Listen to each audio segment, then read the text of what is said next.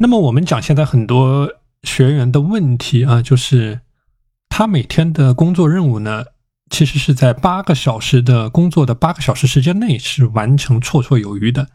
但是很多人处在的一个问题就是，到了一天结束的时候，并没有完成这些任务，相反还欠了很多的账。那比如说，我们有的学员哈，经常这个这个和客户的沟通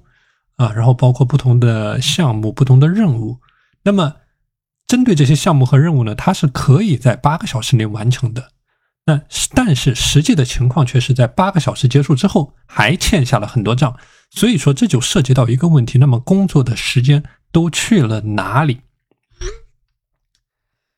那么针对这样的问题啊，有两个主要方面的原因啊。那么第一个原因呢，叫做突发性的工作。啊，这里指的，比如每天有大量的突发情况需要处理。啊，我举个例子啊，比如说跨部门的协作，那么领导的工作的安排、临时的会议等等。那么这些事情呢，往往都处在你的时间管理四象限当中第一象限的位置，又紧急又重要，也是我们前面讲到的时间管理的黑天鹅事件。那么这样的一些事件呢，就会给你的工作或者说计划造成忙乱。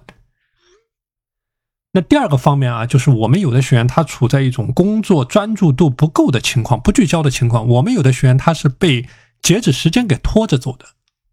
啊，比如说上午的时候，那么这个精力反而变得非常的低。那么下午午睡之后，啊，这个到了三点钟才能够进入到状态。那么在这之前呢，整个人他是处在一种不聚焦或者说专注度不够的，处在一种被截止时间给推着走的。那么这样的一种状态，那么我们有的学员啊，是到了晚上的时候特别的兴奋啊，或者说整个人精力专注力特别的高，但是晚上的时间呢又没有很好的利用起来，所以说这个是针对刚才我们提到的你的工作时间出现漏洞的两个主要的原因。那么针对这两个原因啊，我这里给大家总结了一些具体的提升你工作时间管理。这个工作时间的效能和效率的实战的技巧，在这里呢，我给你做一次系统的分享啊。我总结了七个方面。那么第一个方面啊，叫做去主动创造高效工作的时间块，特别是针对我们很多被这种截止时间、截止日期给推着走的学员。那么针对着我们每天处在一种很忙乱的学员，那么你可以刻意的去创造出一种高效的工作时间块。比如说，你把九点到十一点设为你的高效工作时间块，啊，这个就是一个时间方盒的概念。你人为的把它设为你的最黄金的时间段，那么就在这个时间段去保持聚焦，去隔绝外界的干扰，对外界的干扰呢形成一种物理上的隔绝，或者打造一个你的工作的转罐头。那么在这个时间块内，专注最重要、最困难、最有价值的工作，想方设法、竭尽全力去屏蔽一切的外界干扰。啊，这个叫做主动去创造高效工作时间块。那么第二个方面啊，就是你在这个高效工作时间块之内呢，你要竭尽全力去避开外界的干扰。比如说，你去关掉手机，你去关掉社交媒体。我讲手机和社交媒体呢，它是工作的时候专注力的第一大杀手，它会让你好不容易建立起来的心流状态瞬间的土崩瓦解掉。啊，所以这个是一个非常重要的概念。包括我之前讲到的，你怎么去。管控你的邮件，那么我们有的学员呢，他习惯去刷邮件，两分钟刷一次，两分钟刷一次，所以这个也是一个不好的习惯啊，它也是会导致你的专注力下降，好不容易建立起来的这种心流状态呢，就会土崩瓦解掉啊，所以这个是给大家分享的第二个需要注意的点。那么第三个点啊，就是说你在早上的时候用十五分钟的时间，不超过十五分钟的时间，你去对一天的工作。任务清单在大脑里面过一下，这个任务清单呢不需要很精确，像我们有的学员啊，他的这个任务的进度他是没有办法去进行预估的啊，所以这个办这个这个任务清单呢不需要非常的精确，但是你要有一个基本的概念，最好有一个完成的标准和截止的时间。那比如说我举个例子啊，你九点钟到十点钟要完成工作的 PPT。啊，你可以大概里脑袋里面大概有这样的一种概念，然后呢，你每完成一项任务，划掉一项任务，这个动作也是非常重要的啊，它能够帮助你去建立起仪式感，你完成工作之后的满足感和愉悦感。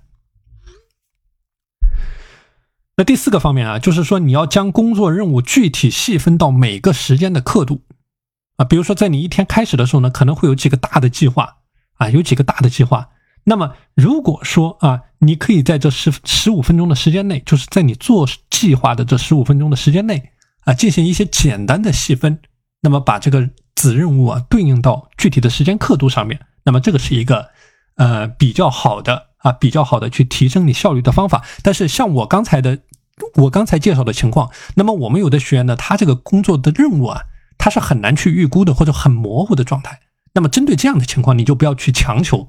啊，你不要去强求。那么你只要在大脑里面有一个基本的概念和框架，那么根据这个任务的发展情况，或者说任务的完成情况啊，那你再去制定对应的标准啊。所以这个是分两种不同的情况去进行考虑。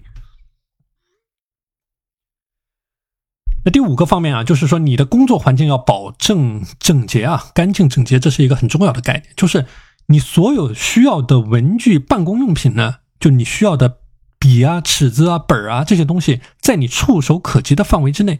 就当你在践行番茄钟的时候呢，当你在每一个具体的时间刻度的时候，你尽量不要起身。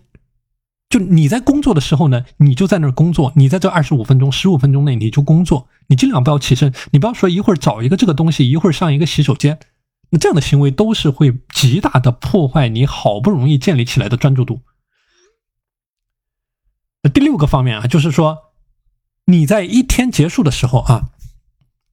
你可以简单的记录一下你的工作的时间开销啊，比如说在你的大脑里面简单的过一遍。比如说我之前讲过碎片化时间的利用，那就是说呢，哎，你在这种碎片化的时间，你在大脑里面简单的过一遍，你一天当中做了什么事儿，有什么成果，解决了什么问题，花了多少时间，哪一方面是做的比较好的，哪一方面是你主要的时间黑洞？那比如说我之前举过的例子。啊，我们有的学员午饭吃的过饱，摄入过多的精米精面，那么整个人下午的精力变得非常的低，效率低下，这个就是一个明显的时间黑洞啊。所以这个是我讲到的一个简单的工作时间的反思。那最后一个方面啊，就是你工作的时候呢，可以去建立起一些小的仪式感啊，像我刚才说到的，比如说开工前你把水杯里面的水倒满，或者你在工作的时候呢，找一个尽量舒服的椅子。或者说你在办公桌上可以摆一些你自己喜欢的绿色的植物啊啊这些小的有仪式感的物件，然后保持你整个办公环境的干净整洁，去帮助你更好的进入到一种聚焦和专注的状态。好的，今天的内容和大家分享到这里。大家如果想要加入到我的自律打卡社群呢，可以添加我的微信五幺二四九零五七五五幺二四九零五七五。我们下期节目再见。